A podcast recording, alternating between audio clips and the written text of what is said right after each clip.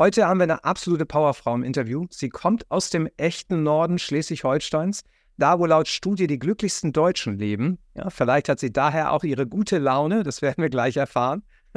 Nach dem Abitur machte sie zunächst eine Ausbildung bei Douglas, studierte anschließend ein Jahr BWL in Kiel, um sich dann doch den Musikwissenschaften und der empirischen Sprachwissenschaft zu widmen. Auch sehr spannend, was das wohl ist, werden wir vielleicht auch gleich erfahren.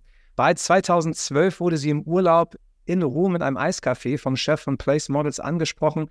Heute ist sie Kampagnengesicht für tolle Marken wie Adler, Ulla Popkin, Grand Prix, Zalando, C&A, H&M, macht weltweit Modeaufnahmen und läuft auf Modenschau unter anderem in Mailand und Madrid.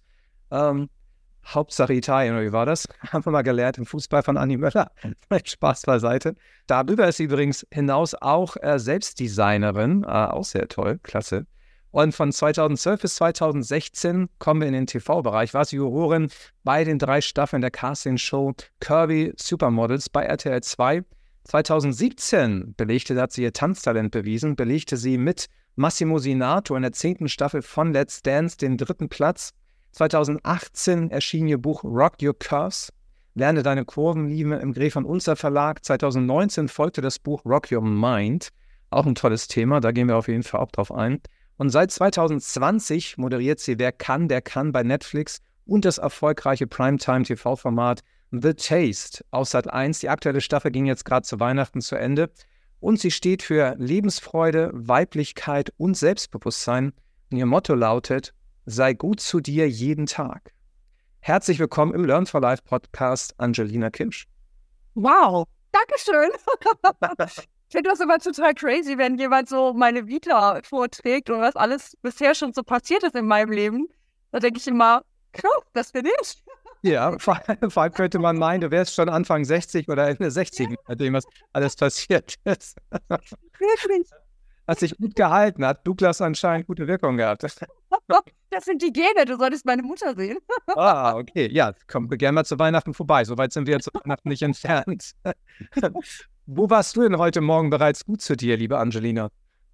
Ich war heute Morgen schon gut zu mir ähm, vor dem Badezimmerspiegel, tatsächlich. Ich habe ähm, mir die Zähne geputzt, habe mich so angeguckt in meinem Spiegelchen und habe gesagt, jo, damit können wir doch heute arbeiten, das ist doch gut. ja, dann habe ich mir schön Tee gemacht, dann habe ich mir ein bisschen Weihnachtsmusik angemacht, wir sind ja noch in der Zeit. Und ähm, ja, das sind so äh, meine ersten To-Dos. Mit meinem kleinen Ballon gekuschelt, das tut mir auch gut. Ja, das sind dann auch so Kleinigkeiten. Also für mich, das habe ich festgestellt, sind es gar nicht so die ganz großen Gesten, die natürlich auch richtig gut tun. Klar, wenn man sich jetzt mal wenn man lange auf was hingespart hat und sich das dann mal gönnt oder einen schönen Urlaub macht oder so. Aber so diese kleinen Dinge im Alltag, die machen es eigentlich. Mhm. Viele kleine Dinge, sehr, sehr wertvoller Impuls. Danke dir, absolut. Die vielen kleinen Dinge, haben die dich dann auch ins TV gebracht? Wollte die kleine Angelina auch schon sehr früh ins, ins Fernsehen? Nee, eigentlich nicht. Also die kleine Angelina hat sich immer gerne gezeigt, das schon. Äh, ich habe in meiner Jugend ganz viel Ballett gemacht und war dann natürlich auch auf Aufführungen zu sehen.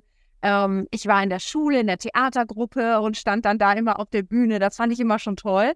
Und mein Papa als äh, begnadeter Hobbyfilmer hat auch immer schön draufgehalten. Also war ich da schon im Fernsehen. Ja. Zwar nur privat, aber trotzdem. Aber es war jetzt nie irgendwie mein Wunsch, Model zu werden oder irgendwie speziell manifestiert, dass ich mal ins Fernsehen komme. Das habe ich nie gemacht. Mhm. Äh, ich wollte tatsächlich als Kind wollte auch nie Prinzessin werden oder so, ne? So die kleinen Mädchen, die sagen ja, oh, ich will Prinzessin werden oder Superstar oder Model oder irgend oder oder Filmschauspielerin. Äh, wollte ich alles nicht. Ich wollte Friseurin werden.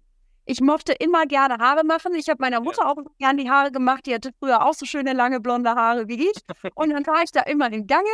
Ja. Und ähm, ja, das war so mein Traumberuf. Und dann, weiß ich nicht, in der Schule verlief sich das so ein bisschen. Beauty war immer schon so ein bisschen Thema. Dann habe ich gedacht, so, ich mache jetzt erstmal eine Ausbildung. Bin dann ja auch ins Ausland gegangen. Also ich habe äh, nach dem Abitur bin ich nach Wien äh, gegangen und habe dann dort die Ausbildung bei Douglas begonnen. Und das habe ich auch geliebt und gelebt. Das fand ich richtig toll. Also ähm, ja, aber Fernsehen, Modeln, das war alles überhaupt gar nicht in meinem Kopf. Das war ein glücklicher Zufall. ich finde es ja, ja so spannend. Also, zum einen fand ich spannend bei dir zu sehen, dass du erst auf Realschule warst, ein Jahr und dann aufs Gymnasium. Einige, die meisten machen ja erstmal Realschule zu Ende und gehen ähm, dann aufs Gymnasium. Was war da damals schiefgelaufen? Hattest du dich auf die Realschule verlaufen oder? Nee, also es war so, meine Schwester und ich habe eine Zwillingsschwester. Wir waren beide zusammen immer in derselben Klasse, saßen mhm. eigentlich auch immer nebeneinander. Und es war so, dass ich in der Grundschule hm, ja, ich war, ich war gut, aber ich war jetzt nicht so super gut. Und ähm, unsere Lehrerin hat gesagt, ja, also sie könnten auf die Realschule gehen, sie könnten aufs Gymnasium gehen. Irgendwie wollte die sich nicht so richtig festlegen. Und dann sind meine Eltern, haben die mit uns so eine Schultour durch ganz Neumünster gemacht. Ja. Und wir durften uns jede Schule angucken. Und die, auf der wir uns am wohlsten gefühlt haben, äh, so ad hoc, war eben eine Realschule, ja. die Wilhelm-Tank-Schule. Und ähm, ja, auf dieser Schule haben wir uns so wohl gefühlt, dass die Leistungen so hoch geschossen sind, dass äh, ja zum Ende des Schuljahres der Schulleiter meine Eltern ins Büro gerufen hat und die schon dachten, oh Gott, was sollen wir denn jetzt bei machen? Büro, oh je. Ja. Er sagte, ja, ich habe schlechte Nachrichten, Familie Kirsch. Ihre Töchter sind einfach zu gut für diese Schule. Sie wollten sich überlegen, ob sie nicht doch aufs Gymnasium wechseln sollten. Naja, und dann ähm, haben wir nochmal eine Gymnasiumtour quasi gemacht und äh, haben uns dann für ein Gymnasium entschieden. Und lustigerweise für die Schule, auf die mein Vater früher gegangen ist. Ach, ja, schau mal, das ist ja heiß. Okay, und dann, und dann hast du, du hast ja erst BWL danach studiert. Äh, ja. Ich kenne das so ein bisschen, ich bin ja von Hause aus erstmal Wirtschaftsingenieur, meine Eltern gesagt haben, Junge, mach was Vernünftiges. Äh, war mhm. das ja auch so diese vernünftige Schiene, äh, Lehrerin oder BWL oder? Nee, ähm, es war so, ich hatte ja erst die Ausbildung gemacht bei Douglas und dann merkte ich so dieses Beauty, das finde ich total toll, aber das war mir irgendwie, mh, hm, mir hat was gefehlt. Ich wollte noch ein bisschen mehr machen. So, und dann habe ich gedacht, okay, was ist der logische Schritt?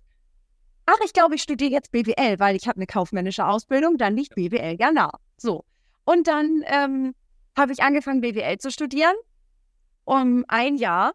Und dann habe ich aber gemerkt, nee, das ist so weit weg von der Praxis. Also es war für mich so weit weg. Ich glaube, die Reihenfolge war nicht gut, erst die Ausbildung zu machen dann das Studium, weil ich gedacht habe, naja, ich habe mich immer gewundert bei Douglas, warum kriegen wir einen schwarzen Kajal, einen grün, einen blauen, einen violetten?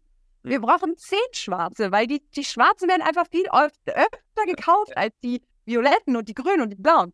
Naja, und als ich dann diese ganzen äh, diese ganzen Muster und, und Theorien und sowas alles kennengelernt habe, habe ich gedacht, naja, da wollen wir auch nicht wundern, dass wir von allem immer nur eine Farbe gekriegt haben und von den wichtigen nicht zehn. Nee, und das war mir zu realitätsfern irgendwie, das konnte ich nicht greifen, gerade so nach der Ausbildung. Und äh, dann habe ich gesagt, ne, komm, du musst was anderes machen. Aber dieses Studium, das gefiel mir doch schon gut. Also diese Idee, du kommst schlauer wieder raus als vorher. Das gefiel mir. Und ich hatte auch, erinnerte ich mich, ähm, kurz vor dem Abitur von einem guten Freund der Familie den Rat bekommen, egal was du machst, egal was du studierst, aber geh studieren. Ist egal was, aber geh studieren. Da dachte ich, was soll das denn? Also, ne, man kommt aus der Schule und denkt sich so, okay, äh, sag lieber, werd Friseurin, werd Tischler, werd dies, werd das. Und er sagt, geh studieren, egal was. Und dann denkst du nur, na, aber was werde ich denn dann? Naja, und ähm, da habe ich dann aber verstanden, warum er das gesagt hat, weil ich mochte dieses Aha-Erlebnis. Mhm. Naja, und dann habe ich mir halt überlegt, was interessiert mich, wofür kann ich mich begeistern? Und ähm, ja, da ich auch durch und durch Musikerin bin, also schon seit Gott, Kindertagen, ach, das werden jetzt bald 20 Jahre, nächstes Jahr werden, nee, Quatsch, nächstes Jahr werden es 30 Jahre. Mit sechs habe ich angefangen, Klavier zu spielen.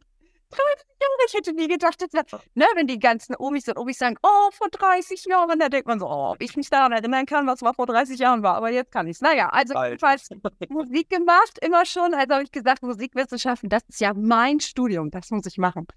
Und ähm, dann musste ich aber noch ein zweites Fach dazu wählen, weil es eben ein Zweifach-Bachelor-Studiengang ist. Mhm. Und dann habe ich gedacht, was interessiert mich noch? Und dann fand ich diese empirischen Sprachwissenschaften ähm, also es geht um das gesprochene Wort. Und das fand ich total spannend. Und dann habe ich das noch ein zweites Fach dazu studiert. Du bist ja, wie du sagst, du bist ja, du bist ja musikalisch da sehr breit aufgestellt. Einerseits das Klavierspielen, äh, Tuba, Posaune, äh, ja auch. Was gibt dir die Musik? Ah, die Musik ist für mich ist für mich pure Emotion. Das, damit kann ich mich austoben, ausleben, damit kann ich Erlebnisse verarbeiten. auch wenn ich Musik höre und die mich anfasst, also ehrlicherweise, ich höre jetzt wenig Charts. Ich höre jetzt viel Klassik, Instrumental, so Filmmusik und sowas. Und da kann ich richtig, da geht mein Herz auf. Gerade jetzt in der Weihnachtszeit, diese ganze schöne Weihnachtsmusik, diese ganzen Weihnachtsfilmmusiken. Alan Silvestri, wenn ich den höre, es geht, oh, da kriege ich Gänsehaut, da geht mir einfach das Herz auf. Ich mhm. kriege so ein wohlig warmes Gefühl und fühle mich einfach wohl und zu Hause. Und ja, es ist einfach schön. Und ich glaube, Musik kann wirklich jeden abholen, egal welche Musik. Und ähm, ja, das ist einfach pure Emotion, ohne Worte. Du hattest es ja eben auch angesprochen, äh, du hattest von, von Flaumi, äh, von, von Balu gesprochen, auch von Flaumi, also Balu ja die Katze und Flaumi das Pferd. Ähm, wie, wie ist das für die? Also zum einen, was geben dir Tiere und zum anderen, wie reagieren die auch auf die Musik? Also, ähm, wie Flaumi auf Musik reagiert, weiß ich ehrlicherweise gar nicht. Ich habe ihm noch gar nichts vorgespielt. So, okay. Ja, guck mal, kannst du ein paar Weihnachtslieder spielen vielleicht? Ja, das kann ich, äh, kann ich daher direkt mal ausprobieren. Das mache ich. ähm, ja, also, was geben mir Tiere? Tiere sind ehrlich. Sie machen einem nichts vor. Natürlich können, haben sie auch so ihre kleinen Tricks, aber ähm, das ist eigentlich nur, nee, guckt er mich gerade an, der kleine Badu. Ähm, ist eigentlich nur so dieses, oh, ich bin so süß, kriege ich jetzt was zu essen? Oh, ich bin so lieb, kriege ich einen Keks?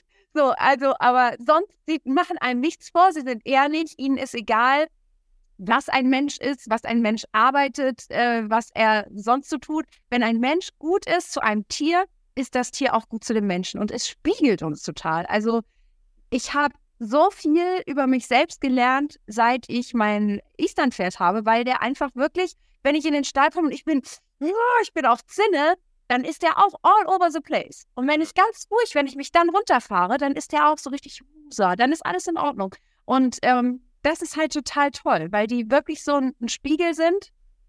Und ganz oft habe ich auch das Gefühl, sie verstehen einen, ohne groß reden zu müssen. Sie gucken dir ins Gesicht, sie gucken dir in die Augen, sie gucken dir in die Sehne.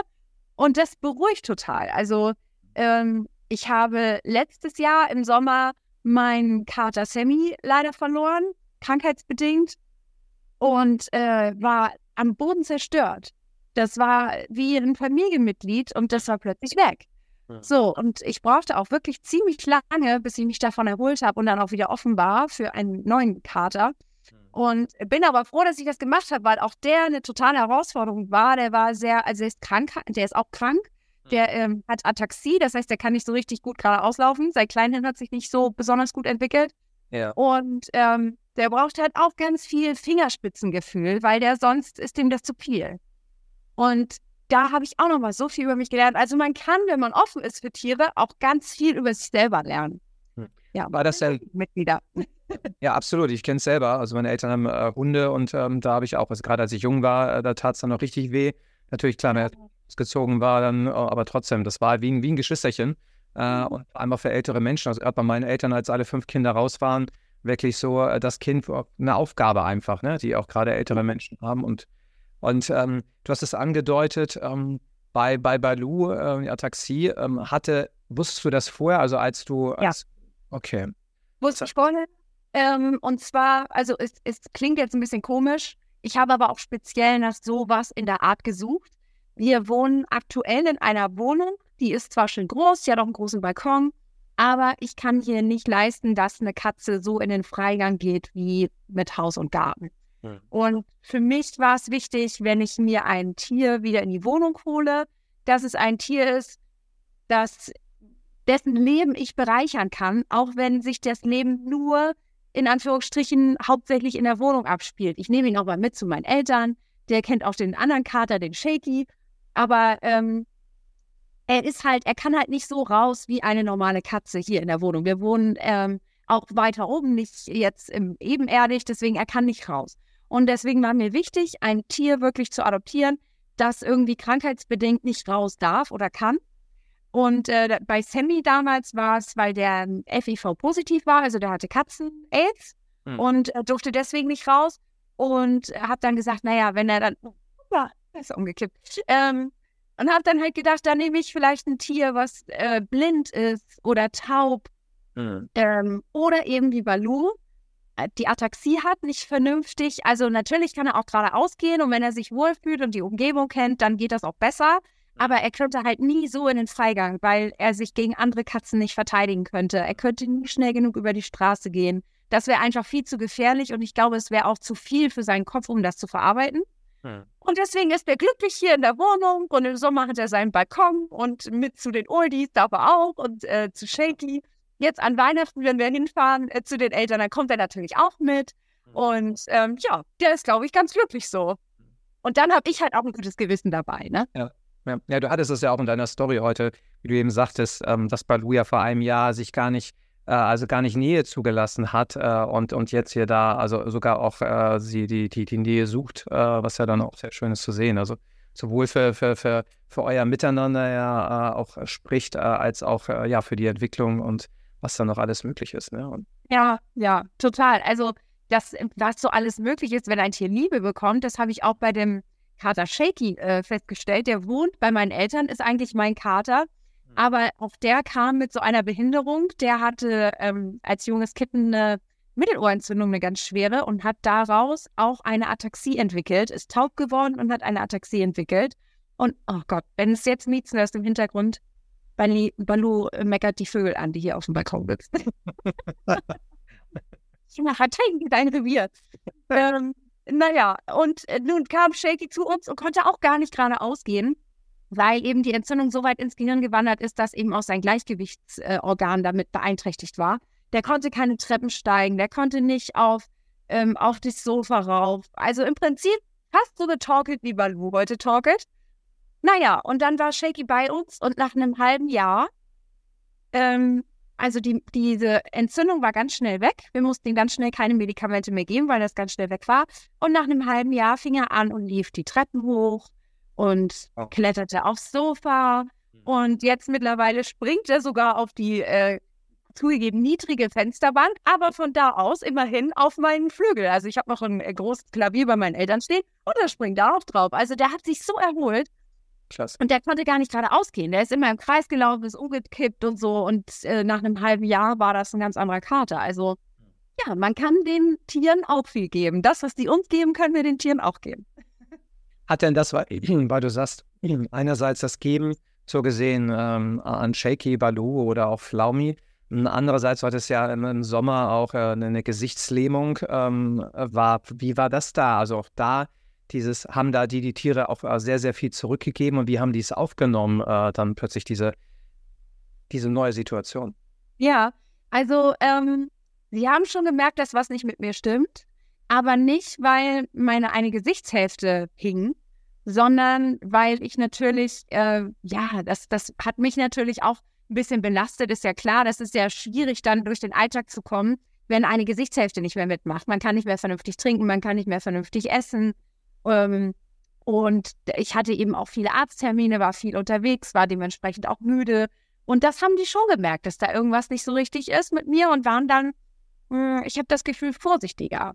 Ja. Also auch gerade äh, Flaumi, mein Pferd, der übrigens äh, Flöimür eigentlich heißt, aber ja. äh, Flaumi klingt einfacher, finde ich, und es geht schneller über die Lippen.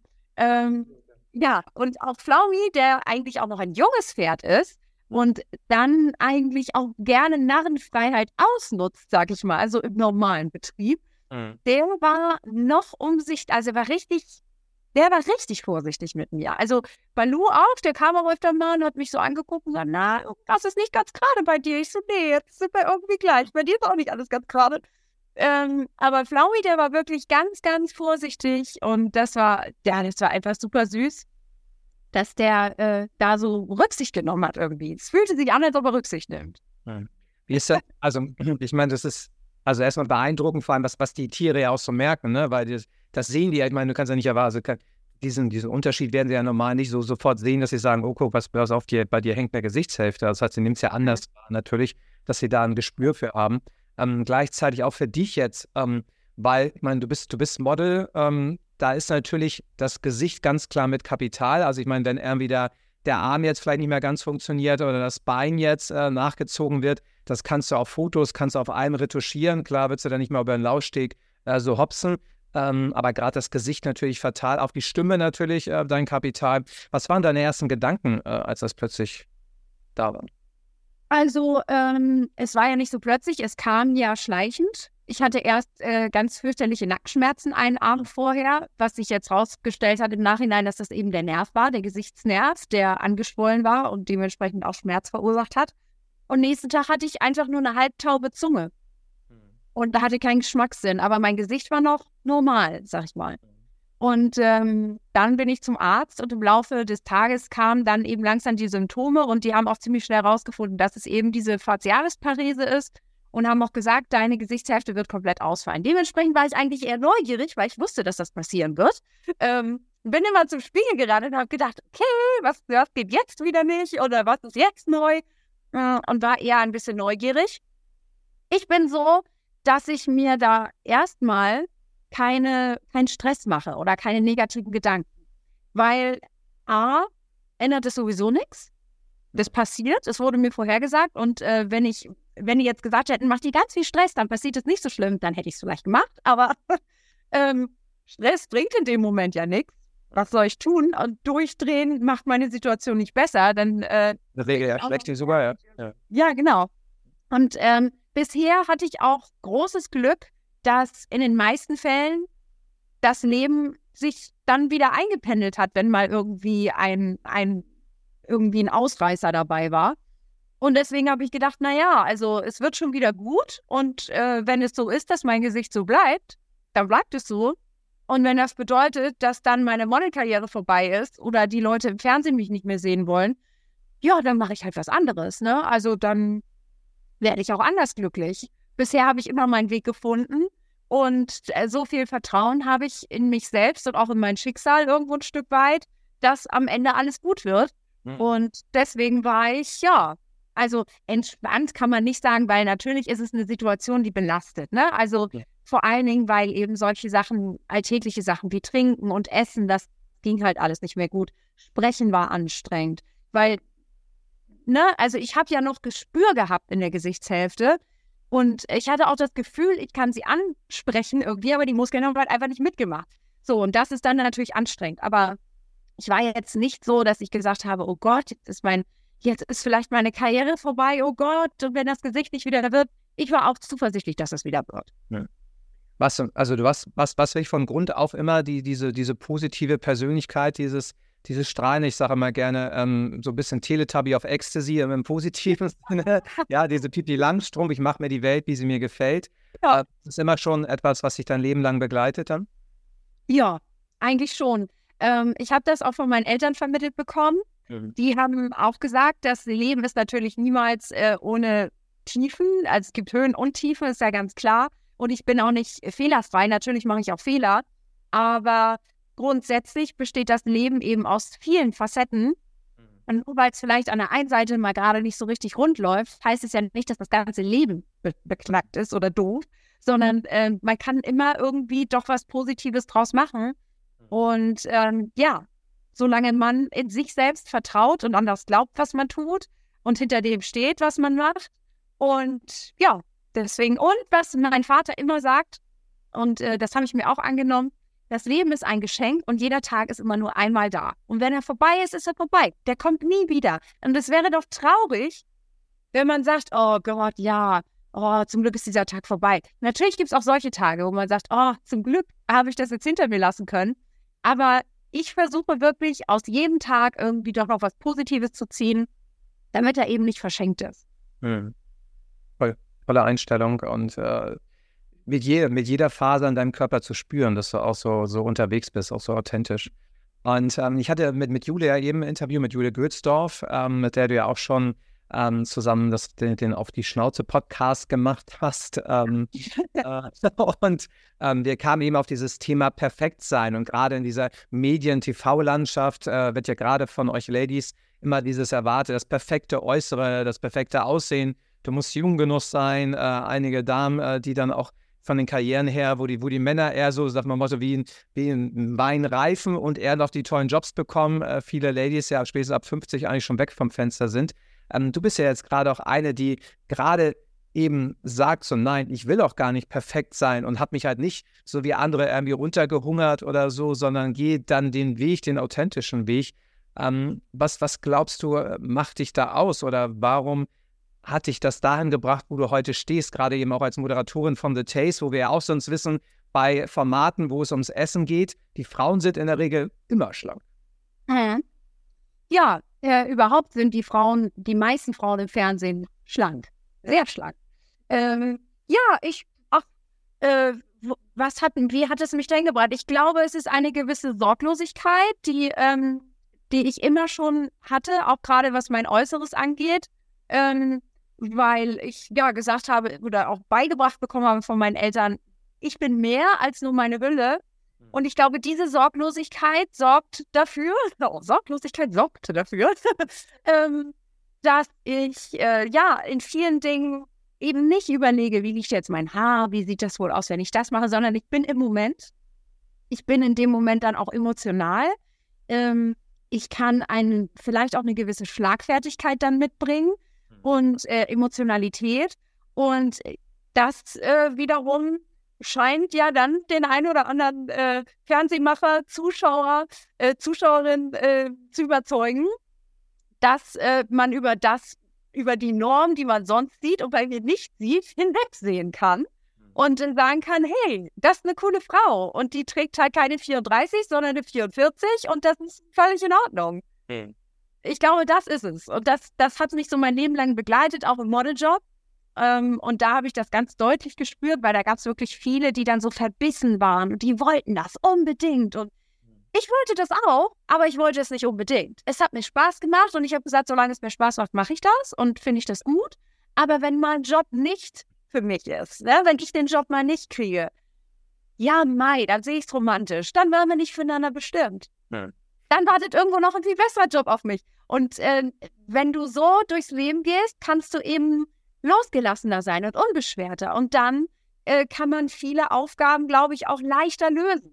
Es fällt ja. einem dann leichter, mit, mit gewissen Aufgaben und Herausforderungen umzugehen, wenn man sie, wenn man so beschwingt und leicht durch die Welt geht. Und ich glaube, ja. das ist es. Ja, ja, toll. Tolle Einstellung. Also, wenn, wenn, wenn du das siehst, auch, auch Männer, Frauen in der Fernsehbranche, wie siehst du da das, das, das Thema Chancengleichheit? Ja, ähm, das finde ich, das sieht man nicht nur in der Fernsehbranche, sondern überall. Mhm. Ähm, Chancengleichheit.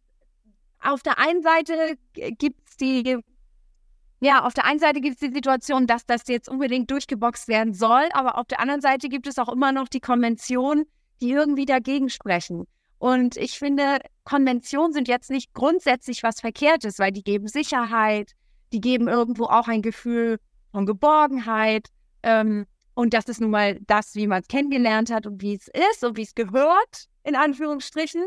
Ähm, aber das eine, ja, ähm, konkurriert mit dem anderen immer so ein bisschen. Und deswegen sehe ich das noch ein bisschen schwierig mit der Chancengleichheit, ähm, weil ja, irgendwo dann doch das kleine Stimmchen kommt, das sagt, aber eigentlich gehört die Frau an den Herd.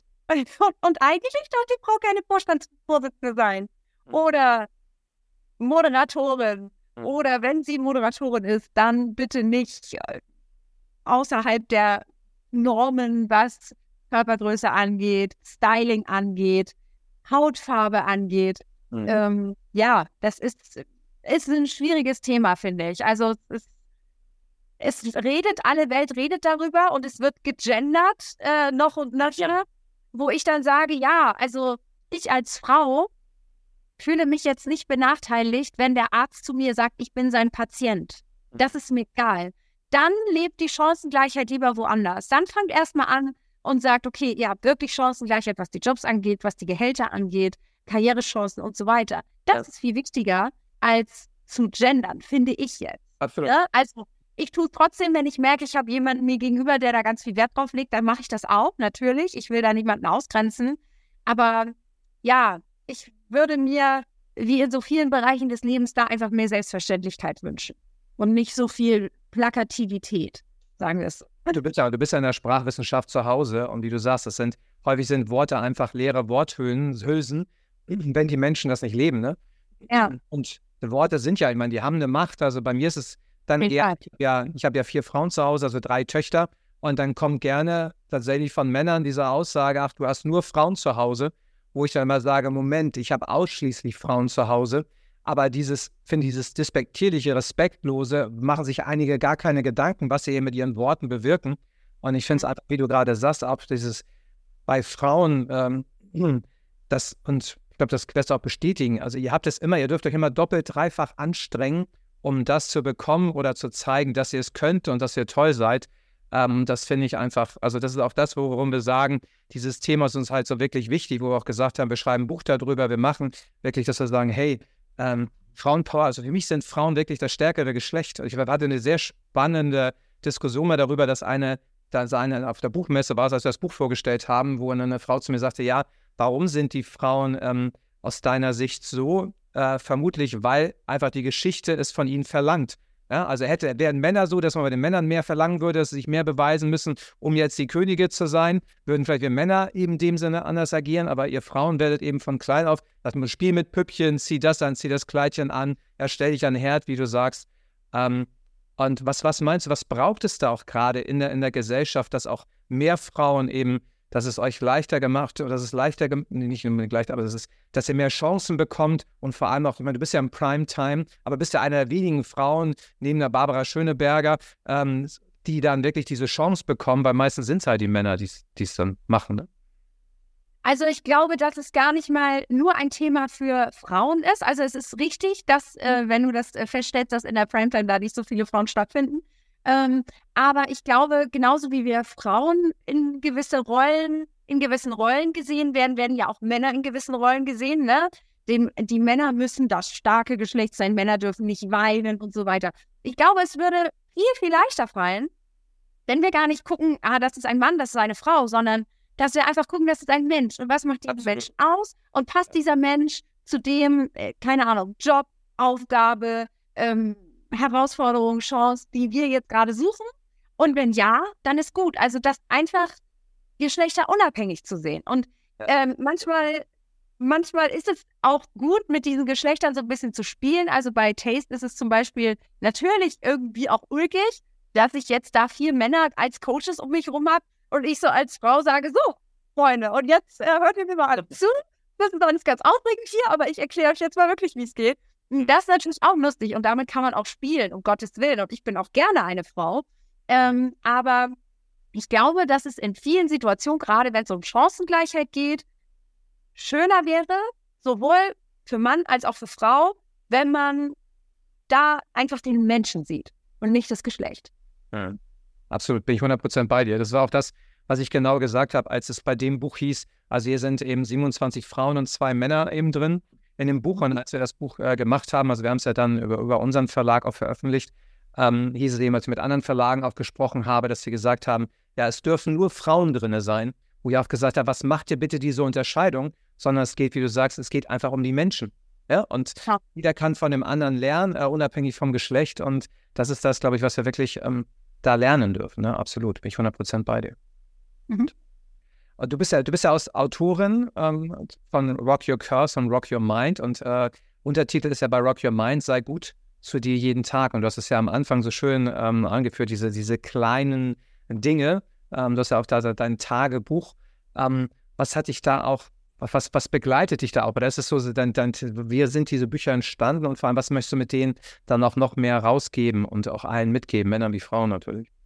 Also als erstes ist das Buch Rock Your Curves tatsächlich entstanden aus dem äh, einfachen Grund heraus, dass ich ganz viele Frauen immer höre, die sich an mich äh, wenden und sagen, wie schaffst du das, dass du so cool umgehst mit dir und mit deinem Körper und dass du dich da gar nicht irgendwelchen Schönheitsidealen beugen willst. Und ja, habe dann gedacht, okay, bevor ich das jetzt jedem immer einzeln sage, scheinbar ist da die Frage ganz groß in der Welt. Also ähm, ja, vielleicht schreibe ich einfach ein Buch dazu. Und äh, so habe ich, so ist Rock Your Curves entstanden.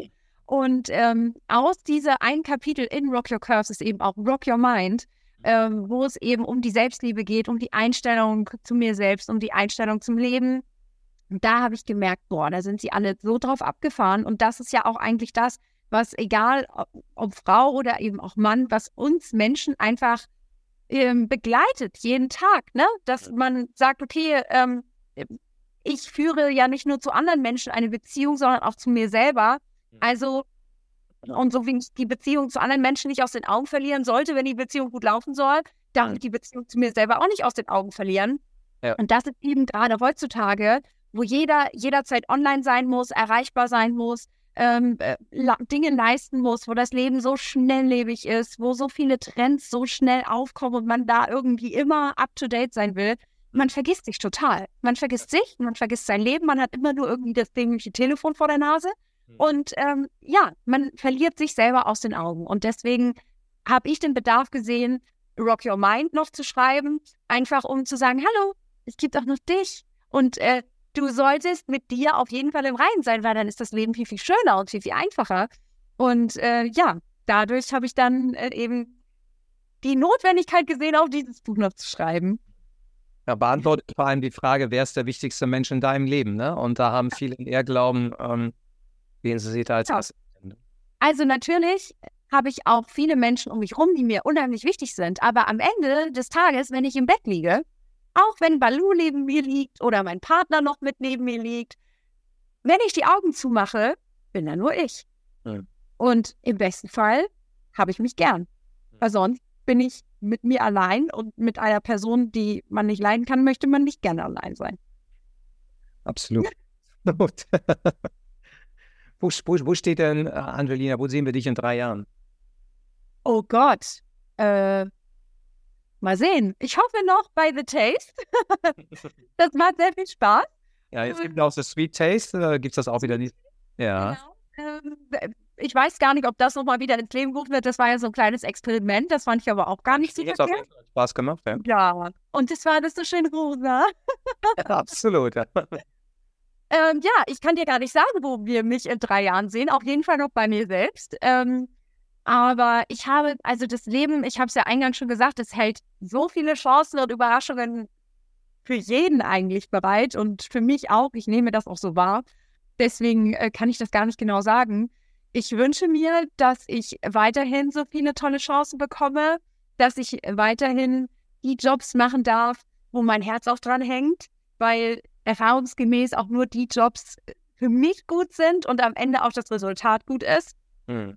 Und äh, ja, dass ich mit meiner Mode weitermachen kann, dass äh, ja, meine Eltern, meine Familie, meine Schwester, mein Schatzi, dass alle um mich herum gesund sind, meine Tiere ähm, und dass ich sie alle noch bei mir habe, also in deren Mitte stehe und sicherlich auch noch in der Münster. ähm, ja, und dann mal gucken. Sky is the limit, aber ich bin, ich bin immer so, also natürlich hoffe ich und glaube ich, dass noch ganz viel Großes, Tolles passieren wird. Aber auf der anderen Seite bin ich so demütig und dankbar, dass ich das jetzt schon alles so erleben durfte. Und ja, deswegen traue ich mich da selten mal richtig rumzuspinnen und an Dinge zu glauben, die noch größer sind als das, was sowieso gerade schon passiert um mich rum. toll, toll. Sind wir gespannt. Wir freuen uns auf jeden Fall drauf. Liebe Angelina, herzlichen Dank für, für das Interview. War mir ein Fest. Danke für deine Zeit. Mir auch.